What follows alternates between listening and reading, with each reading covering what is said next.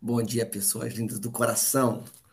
Amigos queridos do coração, bom dia para você, alô você que está acordado às seis da manhã, às cinco da manhã e muita coisa da manhã. Tudo bem com vocês? Como é que tem passado o dia? Ué, cadê o povo? Será que é minha conexão que tá ruim? Só tem duas pessoas aqui, tem um monte aqui falando? Hã? Será que tem um monte aqui falando, só tem duas, será que é minha conexão que tá ruim? É, alguém me dá aí um feedback se está tudo bem. Alguém me dá um feedback se está tudo bem. A transmissão aqui, se o meu link está funcionando para vocês. Alguém me dá um, um ok. Aqui só tá, só consta três. Tá, mas está ouvindo bem, falando bem? Então tá. Só me diz se está ouvindo bem, falando bem. Tá ótimo, maravilha. Então é isso aí. Vamos aí. Bom dia a vocês. Cara, chegamos ao 17 dia.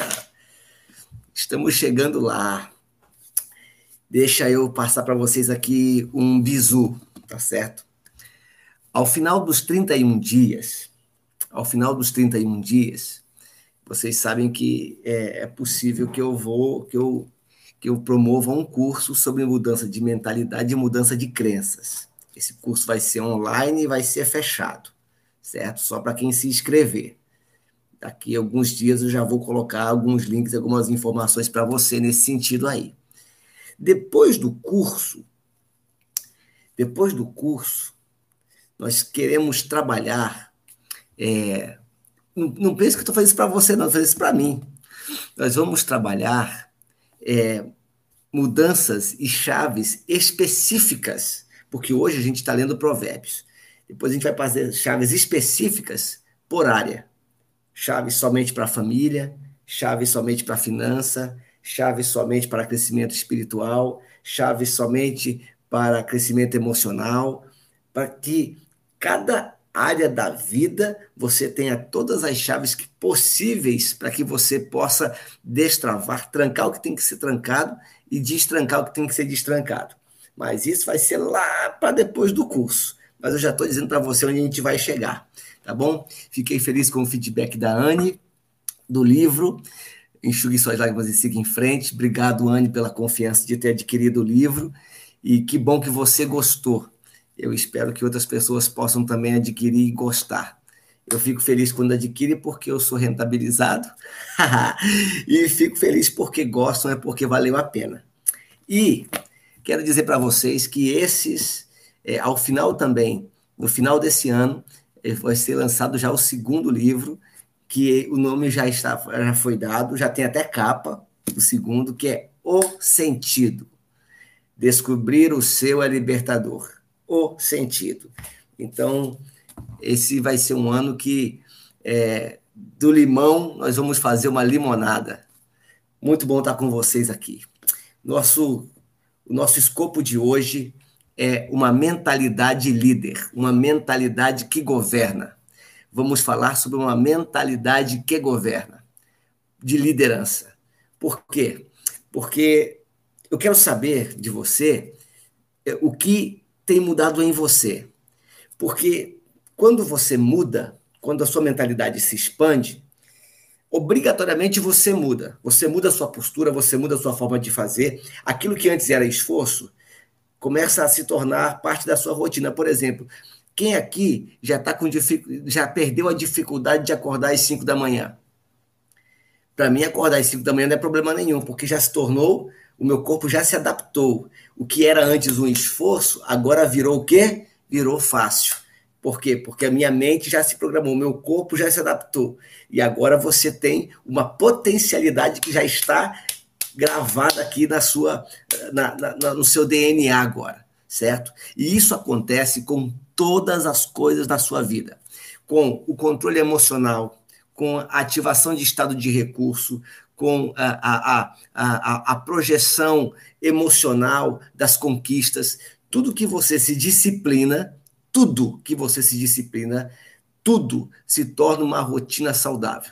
Se você começa a se disciplinar, a falar o que é bom, o que é justo, o que é agradável, o que é de boa fama, o que edifica, isso vai ser um costume.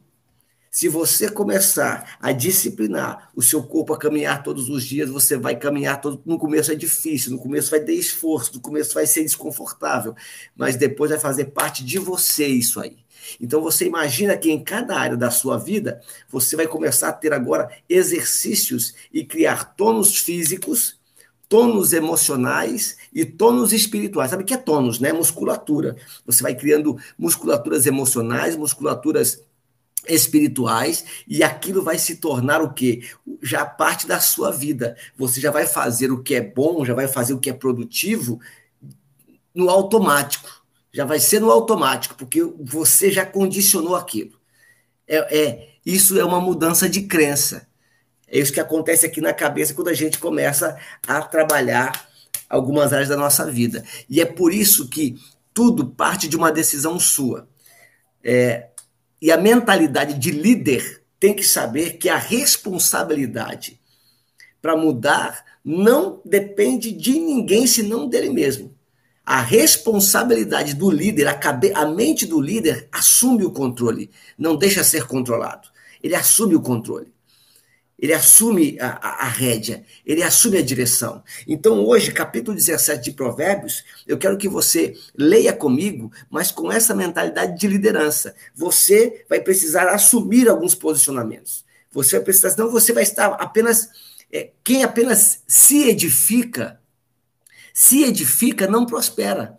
Porque você só constrói, mas não partilha. Você só constrói, mas não exerce fica é, é como se você ficasse numa mansão infeliz por estar sozinho, numa mansão infeliz por não estar produtivo, certo? Então, comece a transformar.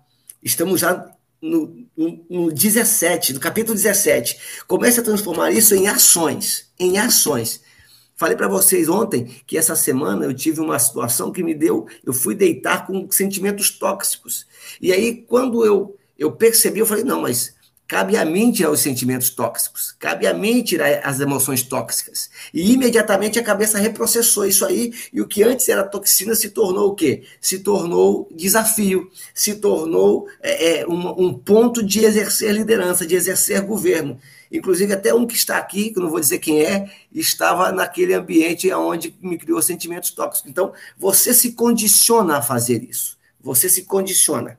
Ok? Vamos lá para o capítulo 17 de Provérbios.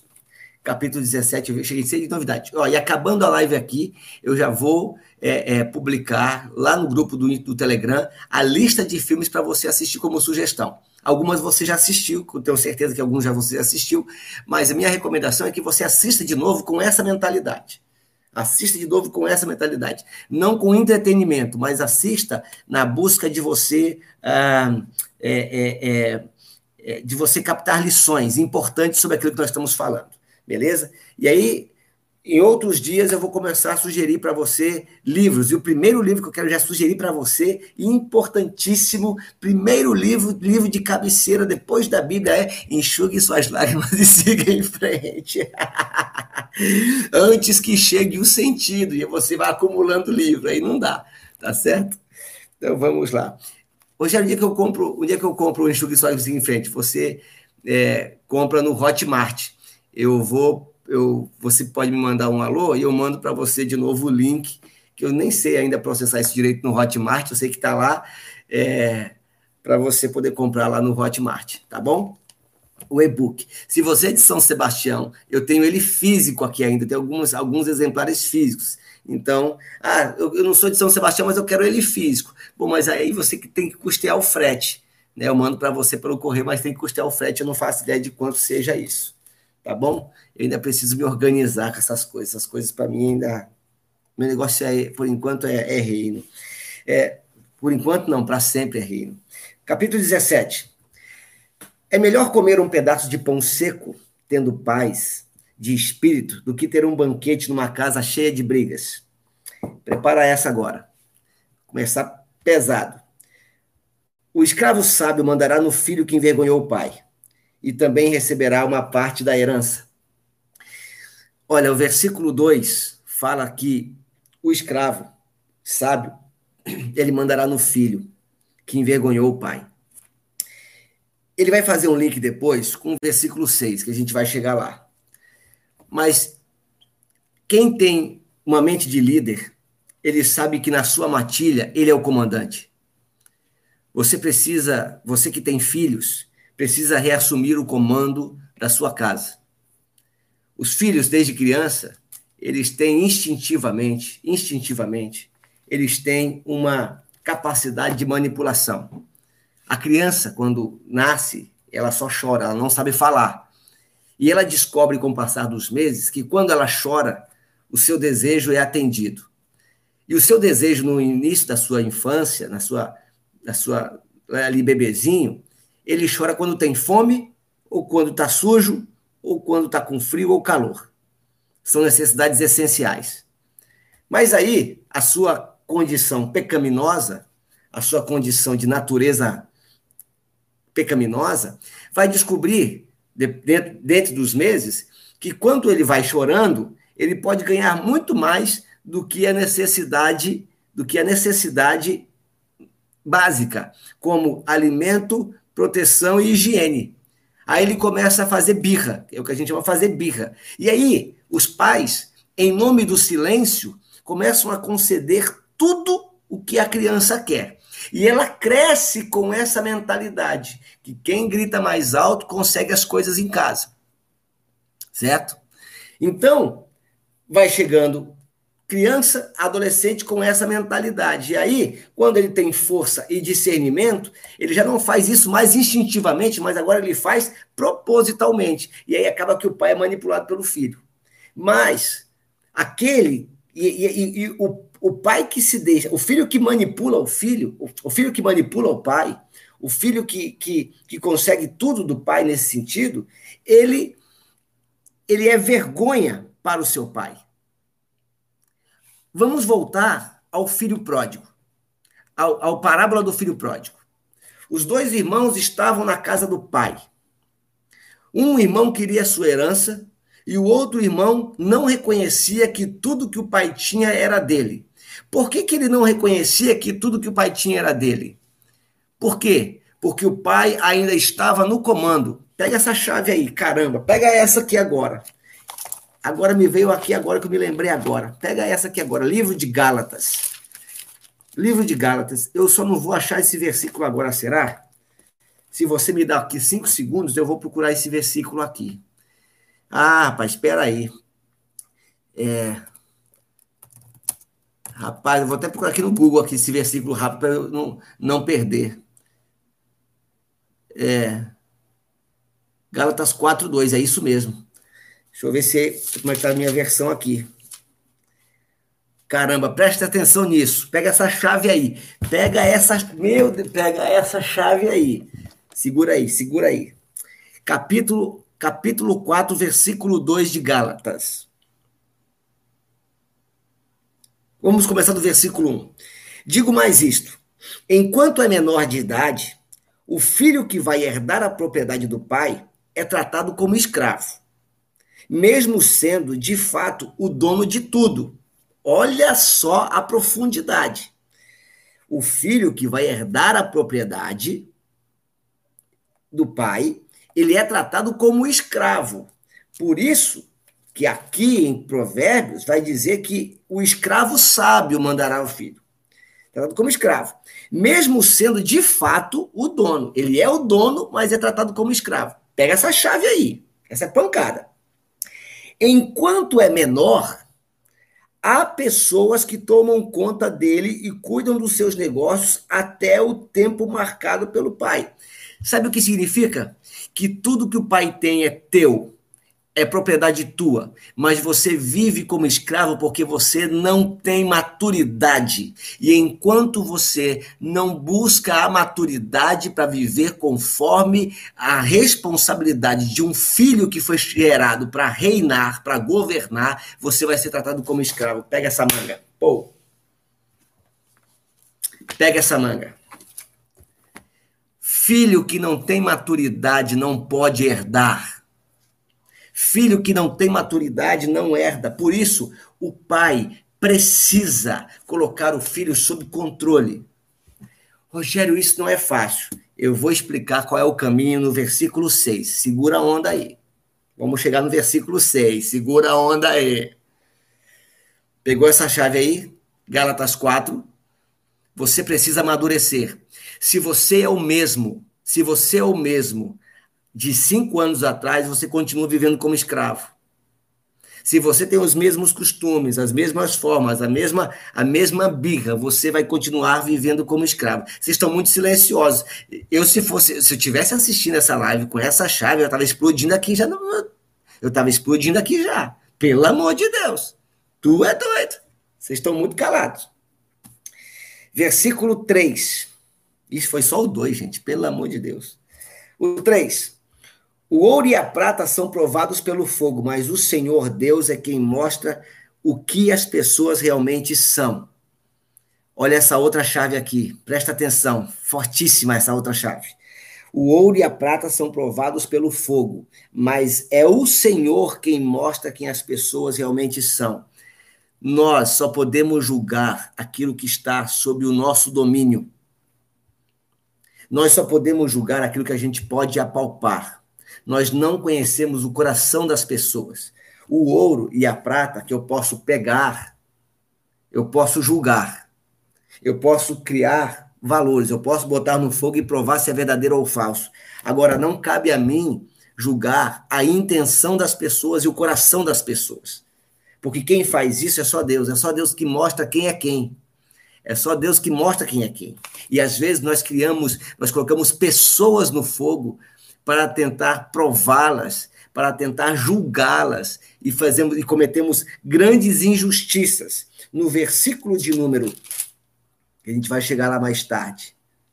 No versículo de número 15 vai dizer que tem duas coisas que Deus detesta.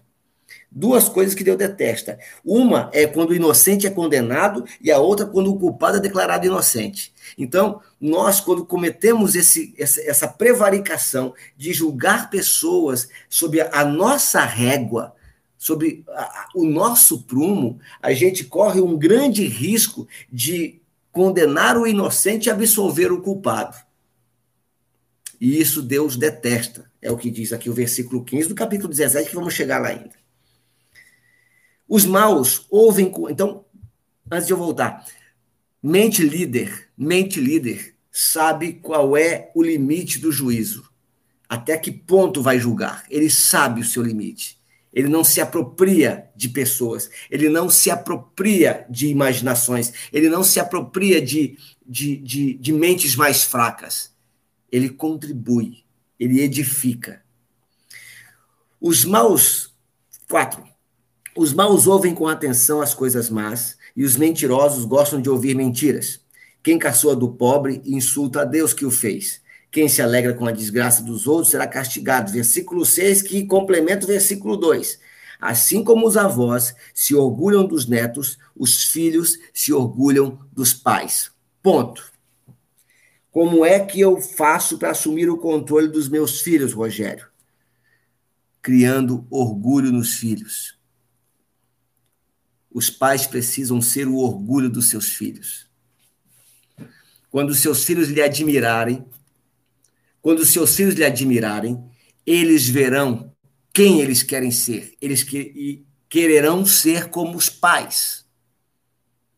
Como é que eu ganho meu filho quando eu crio admiração nele, quando eu crio orgulho nele, não orgulho de altivez, mas o orgulho de ele querer ser como o pai. O problema é que a gente, a gente não, as pessoas vivem um casamento conturbado, aí briga na frente do filho, fala mal do cônjuge para o filho. Teu pai é um traste, tua mãe não vale nada. Reclama o tempo todo que está apertado, reclama o tempo todo que está endividado, reclama o tempo todo que não tem dinheiro, reclama o tempo todo que está doendo, não sai de casa para fazer nada, não se diverte com os filhos, não faz nada com os filhos, não celebra as vitórias na mesa da cozinha quando a família vence não partilha daquilo que é seu com a sua casa, não não mexe com o cônjuge brincando, se divertindo junto, é uma pessoa chata, amargurada, austera, murmuradora. Como é que o filho vai querer ser igual ao pai? Nunca! Quantas vezes eu já ouvi casar? Deus me livre! E aí não tem o controle dos filhos. Por quê? Porque não é exemplo. Os filhos se orgulham dos pais. Quando os filhos se orgulham dos pais, eles dizem: Quero ser igual papai, quero ser igual mamãe, quero ter o um casamento igual dos meus pais. Pegou essa chave aí? Aí você fala assim, Rogério, já são adultos, pois é. Já são adolescentes, pois é. Lembra do plantio? Enquanto você não começar a plantar, você não vai colher. Então comece a plantar admiração agora. Vou fazer para primeiro, vou dar algumas dicas para você. Primeiro, você almoça em casa com a sua família? Ah, não tenho tempo. Aí você, aonde está o teu tesouro, aí está o teu coração, diz a palavra. Se você não tem, tem tempo para todo mundo, para tudo, para ganhar dinheiro e não tem tempo para almoçar com a sua família, aonde está o teu tesouro, aí está teu coração. Começa por aí. Se teu coração está na sua casa, se não está, coloque seu coração na sua casa. Começa por aí. Priorize o que tem valor, não o que tem preço. Eita, essa foi bonita, escreve essa aí. Priorize o que tem valor e não o que tem preço. Essa eu vou escrever no meu livro, hein? É doido. Ah, maluco. Então, priorize. Olha, é, essa, esse foi um acordo que eu fiz com a minha esposa quando nós nos casamos há 20 anos atrás. A prioridade é almoçar juntos. Eu tive trabalhos em Porto Velho, quando eu trabalhava no Tribunal de Contas. Meu horário de expediente era das sete da manhã a uma e meia da tarde. Meus filhos saíam da escola meio-dia e meio. Pois eles saíam da escola meio-dia e meio, iam para frente do Tribunal de Contas, me esperar sair do trabalho, dentro do carro, para que juntos, depois da uma e meia, fôssemos para casa, a fazer almoço para a gente almoçar às três da tarde. Até hoje, a gente almoça duas e meia, três horas, até hoje, porque a gente prioriza almoçar juntos. E ali, na mesa do almoço, na mesa da refeição, cria-se valores, conversa-se. Foi na mesa do almoço que eu perguntei para o Lucas, meu filho mais novo, há uns 20 dias atrás. Eu mudei a pergunta se ele, em vez de eu dizer eu te amo, eu perguntei, filho, você se sente amado por nós? Você se sente amado por mim? Você se sente amado por minha mãe, por sua mãe? E a resposta dele fez a gente perceber que nem sempre a gente conseguia fazê-lo se sentir amado, porque a forma dele é, se sentir amado é diferente do Vitor. Já falei sobre isso em, outra, em outro vídeo. Então, crie, assuma a posição de líder e crie admiração nos seus filhos. Beleza? Segue o fluxo. Segue o fluxo. Uh, versículo 7. É mais fácil um tolo dizer alguma coisa que se aproveite. Deixa eu tirar aqui o WhatsApp, que o pessoal está me mandando mensagem aqui. É mais fácil o tolo dizer alguma coisa que se aproveite do que um homem de respeito dizer uma mentira. Alguns pensam que com dinheiro podem comprar qualquer pessoa, acham que o suborno é uma mágica. Versículo 9 é forte demais. Quem perdoa uma ofensa mostra que tem amor. Mas quem fica lembrando o assunto estraga amizade. Eu quero ler para você uma outra versão do mesmo texto. Aqui no meu telefone. Eu separei isso aqui porque eu achei. Versículo 9. O que encobre a transgressão adquire amor, mas o que faz o assunto abaixo, o que faz o que traz o assunto à baila separa os maiores amigos. Você erra com as pessoas e as pessoas erram com você. E nós precisamos ter a capacidade de perdoar ofensas. O que, é perdoar ofensas? O que é perdoar? Perdoar não é esquecer. A gente, quando perdoa, não tem uma lavagem cerebral. Perdoar não é esquecer. Imagine a seguinte alegoria: você foi num banco, pediu um dinheiro emprestado, 10 mil reais emprestado. E você pegou esses 10 mil reais para devolver em 30 dias. 30 dias se passaram, você não conseguiu pagar, isso começou a criar juros, juros sobre juros, juros sobre juros, juros bancários que você deve conhecer bem. Ao final de 90 dias, os 10 mil que você deveria restituir agora são 90, impagável. Porque existem coisas que as pessoas fazem com a gente que já não tem mais como perdoar. Ou melhor, não tem mais como pagar. Tem coisas que fizeram com a gente que já não tem mais volta. Tem coisas que nós fizemos de errado que não tem mais como voltar. Já foi. Não tem mais como. É o que a gente chama de dívida impagável. Não tem mais como. Já, o juro foi alto demais. E aí é onde se manifesta a graça o poder do perdão. Aí eu vou lá com o gerente e digo: gerente, é, é o seguinte, eu sei que devo, devo não nego, pago quando puder e não posso. Não tenho mais a mínima condição, ainda que eu venda todos os meus bens, ainda que eu venda tudo que eu tenho e que eu sou, não vou conseguir pagar essa dívida. O gerente sensibilizado me diz o seguinte: presta atenção o que, que ele me diz. Ele fala: não, tudo bem, eu entendo, tempo difícil, pandemia, você está perdoado da sua dívida não precisa mais me pagar. Ele nunca mais vai te mandar carta de cobrança. Ele nunca mais vai te ligar pedindo cobrança. Ele nunca mais vai te chamar a atenção. Ele nunca mais vai questionar por que você não pagou, porque ele perdoou essa dívida. Mas, preste bem atenção. Uma semana depois do perdão, você vai lá pedir dinheiro emprestado, no mesmo banco. E aí, o gerente vai dizer o seguinte: Ó, é, infelizmente, eu não tenho crédito, você não tem crédito para que eu possa lhe emprestar um novo dinheiro. Você não me deve nada, mas eu não te empresto de novo. Ou seja, eu não te dou a possibilidade de você cometer o mesmo erro comigo. Então, por exemplo, imagine você que você é, contou uma confidência para uma amiga. Amiga, deixa eu te contar e essa amiga difamou você. Ela pegou e espalhou isso para todo mundo, ficou na boca do Brasil. E aí você é obrigado a perdoá-la para que você faça bem a você mesmo. E aí o que acontece? Você perdoa e você perdoa e fala assim: tá bom, tá perdoado, tá perdoado, tá perdoado, não quero mais conversa. Não, você não perdoou. Você não perdoou. Você quer distância dela. E isso está lhe matando. Isso está lhe matando. E aí, para piorar, você ainda sai falando assim: eu contei para Fulana que Fulana é uma fofoqueira. Fulana não vale nada. Fulana, olha, confiei nela, ela me traiu. Você sai espalhando, vai sair difamando ela e cometendo o mesmo erro que ela cometeu com você. É isso que machuca você. Por isso que quem perdoa uma ofensa mostra que tem amor, mas quem fica lembrando o assunto separa os amigos, estraga a amizade. Então, qual que é a solução? Você vai perdoar dizer: olha, você errou comigo, tudo bem, vamos esquecer esse assunto. Mas qual que é a sua postura daí para frente? Continua sendo sua amiga, continua frequentando sua casa, é só não contar confidências para ela. Perdoei a sua dívida, mas não te empresto de novo os meus segredos. Pegou essa chave aí? Pegou? Então, não perca a amizade porque alguém errou com você. Porque você também erra com as pessoas. Nós erramos e errar faz parte do processo da vida. Quem gostou, dá um like aí. Psh, dá um high five aí, um like. Ó, 17 dia 25, hein? Vamos lá.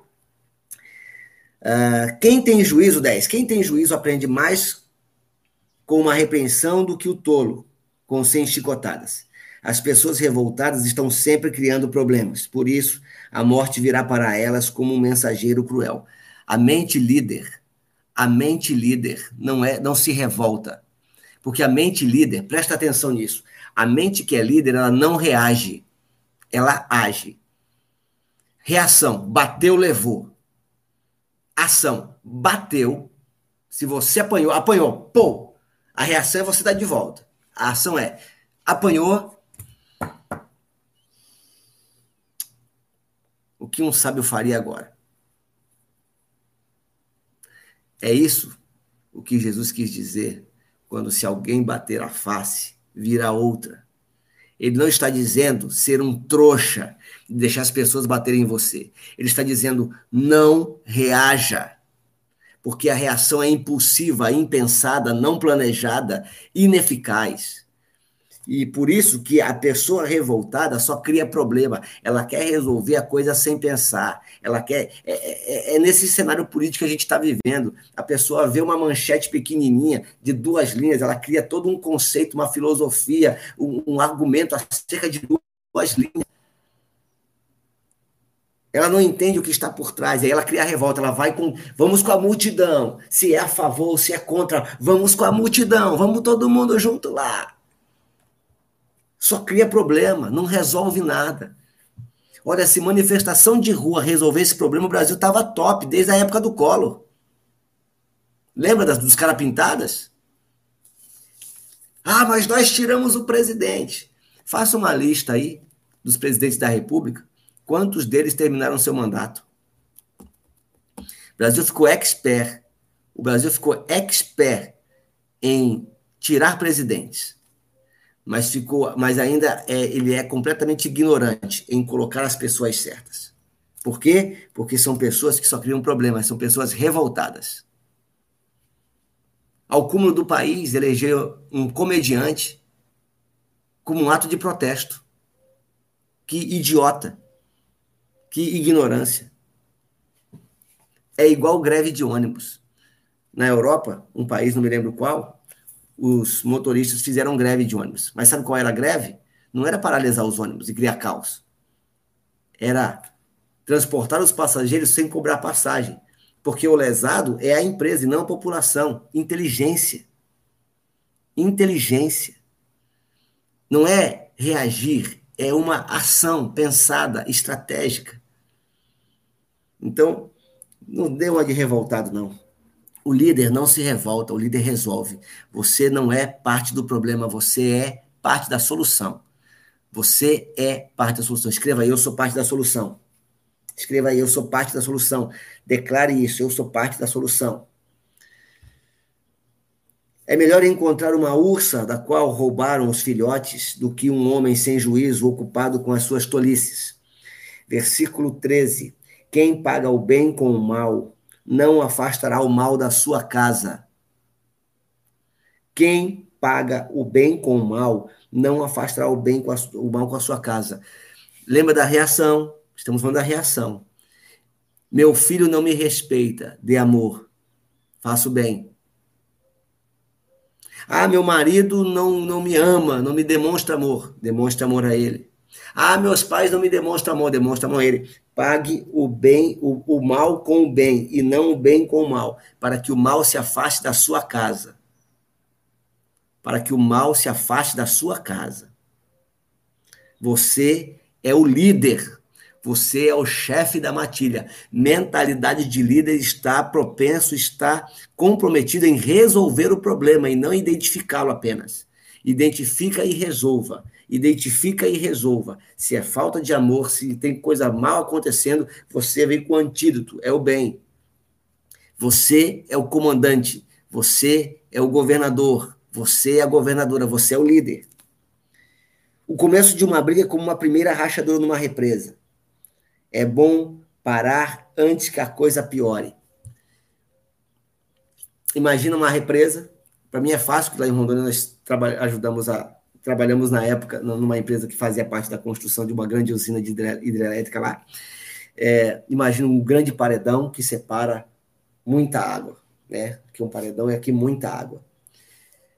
As pequenas brigas são como rachaduras nesse paredão. É o que diz aqui o texto. A questão da rachadura no paredão é que a água toda essa água, se essa rachadura pequena não for reparada, toda essa água ela vai escoar do mesmo jeito. Ela vai embora do mesmo jeito. O problema é que as pequenas brigas não são resolvidas e a água vai escapando. E a gente fala bem assim: não, deixa que o tempo corrige, o tempo não corrige. O tempo não corrige. De tempo em tempo, você precisa sentar para ajustar as pequenas brigas. Por quê? Porque a água está escorrendo. E todo o teu reservatório de amor, de graça, de bondade, de felicidade está escorrendo. E quando você acordar para a real, foi todo embora. Porque uma rachadura aqui, outra rachadura ali, outra rachadura ali, e aí começam a ter rachaduras perto uma da outra, até que o dia, esse dique rompe e uma enxurrada, um tsunami, um, um acidente ecológico arrebenta com você. Não se iluda. O romper da barragem de Brumadinho começou com uma pequena rachadura. Não foi uma explosão, não foi uma dinamite. Foram pequenas rachaduras não tratadas com o peso do dique. Então, ajuste as pequenas brigas. O começo de uma briga é como uma primeira rachadura numa represa. Não alimente pequenas brigas. Não alimente bobagem. Não alimente, não brigue por bobagem. Aliás, é o que diz a palavra. O que depender de vós, o que depender de você, tendes paz com todos os homens e mulheres. Versículo 15, já comentei, há duas coisas que o Senhor detesta: que o inocente seja condenado e que o culpado seja claramente declarado inocente. Versículo 16, não adianta nada o tolo gastar dinheiro para conseguir a sabedoria, porque ele não aprende nada mesmo. O amigo ama sempre, e na desgraça ele se torna um irmão. O líder, o líder agradece e tem gratidão por quem o ajudou no dia da dificuldade, da angústia. Nós estamos num tempo que irmão não é o sanguíneo. Existem muitos irmãos que não estão presentes na hora da nossa angústia, mas existem amigos que Deus coloca perto de nós, que são verdadeiros irmãos quando estamos em luta, quando estamos em embate. Você, como líder, precisa voltar para agradecer. E isso é tão sério que Jesus conta uma parábola de dez leprosos, que tinham dez, dez leprosos à porta da cidade. Por que dez leprosos à porta da cidade? Porque os leprosos não podiam ficar na cidade. Os leprosos eram, eram postos para fora. Eles ficavam ao relento, fora das muralhas, fora dos, dos vilarejos. Eles tinham que ficar isolados. Jesus encontrou dez leprosos, curou os dez leprosos. Os dez foram para a cidade curados, celebrando, voltaram à vida, mas um deles voltou para agradecer. Somente um voltou para agradecer. Nove se perderam, nove tocaram a sua vida e fizeram com que, como se Jesus não tivesse passado por lá. Não são gratos. Então, seja grato. Aos... Um líder reconhece que a sua posição de governo e liderança só existe porque alguém o ajudou a estar lá. Agradeça a pessoas. E às vezes, não é necessariamente você dizer o muito obrigado. É honrar. E eu, eu aprendi na palavra, em algum lugar, eu não me lembro onde é que eu li isso, que a honra deve ser pública. A honra deve ser pública. Porque às vezes nós pedimos desculpas ou nós pedimos ajuda em público, mas honramos pessoas que nos auxiliaram no oculto. A honra tem que ser pública. Honra é o reconhecimento da, daquilo que ele é. No livro de Provérbios, capítulo 3, nós já lemos sobre isso, diz assim: honra ao Senhor com a, com a tua fazenda e com os teus bens. Quando ele está dizendo honra ao Senhor, ele está dizendo reconhece quem ele é com aquilo que você tem. Reconhece quem ele é, o que ele fez com aquilo que você tem. Por isso que deve ser pública.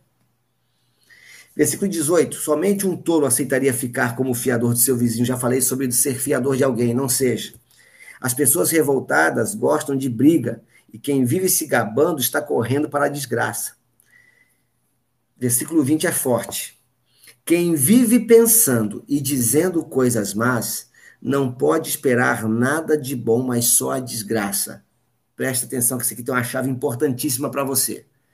Dois verbos importantes nesse versículo. Quem vive pensando e dizendo coisas más. Já falei para vocês que o nosso cérebro é o geração de atitudes e geração de realidade. Tudo, a nossa realidade começa aqui. Aqui começa a nossa realidade. No primeiro vídeo, no primeiro dia, nós falamos sobre os óculos que nos fazem, as lentes que nos fazem ter uma leitura da realidade. Quem vive pensando coisa má, só vai viver coisa má. Se você é inseguro, se você é medroso, se vai acontecer coisa ruim para você.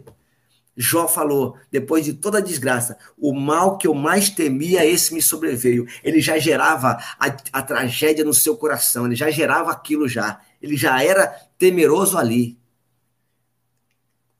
Hoje eu sei que tem uma pessoa aqui no grupo, não sei se ela está aqui hoje, que ela falou assim, ela me mandou uma mensagem ontem à noite, dizendo assim, Rogério, depois do metanoia eu mudei minha postura e é incrível, apareceu uma entrevista de emprego. É incrível, apareceu já uma porta aberta. Como apareceu? Eu comecei a mentalizar. Agora é hora de você já mentalizar sua contratação. Que você vai chegar para a entrevista de emprego já contratada. Pense coisas boas. E o dizendo, quem vive pensando e dizendo, a boca fala do que está cheio o coração. Ninguém. Lembra que eu falei um dia sobre a ironia? A ironia é que você é, é, fala com uma cara sorrindo, coisa assim, ó. É, eu adoro pizza. É. O seu cérebro está entendendo que isso é verdade. Certo? E aí você vai ser obrigado a viver coisas que você não gosta de viver. Então, comece a pensar coisas boas. Apóstolo Paulo fala em Filipenses: tudo que é bom, tudo que é justo, tudo que é puro, tudo que é de boa fama, se há algum louvor, se há alguma virtude, nisso pensai. E aí, quanto mais coisas boas você pensa, mais você diz coisas boas, porque o que fala a boca do que está cheio o coração. Leia, enxugue seu lágrimas e siga em frente. Você vai ter coisas boas para. Se você não tem coisa boa pensar, pense em mim, chore por mim, liga para mim, não, não liga para ele. Versículo 21. O pai de filhos sem juízo só tem tristeza e sofrimento. A alegria faz bem à saúde. Estar sempre triste é morrer aos poucos. Que forte isso! Ah, eu vivo triste, então você não vive, você vegeta. A alegria é uma decisão e a alegria faz bem à saúde. Comece a ficar amada, amado. Comece a ficar alegre que você vai emagrecer. É saúde. A alegria é saúde. Enquanto você fica amargando tristeza, você morre aos poucos. Os juízes desonestos se vendem por dinheiro e por isso são injustos nas suas sentenças. Quem tem juízo procura a sabedoria, mas o tolo não sabe o que quer. O filho sem juízo é tristeza para seu pai e amargura para sua mãe. Não é bom multar um homem correto. Não é certo. Vou mandar isso para o policial aqui da cidade. Não é bom multar, multar o homem correto. Não é certo castigar os líderes honestos. Quem controla suas palavras é sábio, e quem mantém a calma mostra que é inteligente. Até o tolo pode ser sábio quando o é, até o tolo pode se passar por sábio e inteligente se ficar calado. Essa é a grande verdade que eu e você nascemos e fomos criados para sermos líderes, para sermos grandes, mas é preciso assumir essa mentalidade. Uma mente de líder não se permite ser governado. Uma mente de líder não se permite ser conduzido. Na bandeira aqui de São Paulo está escrito em latim: não sou conduzido, conduzo.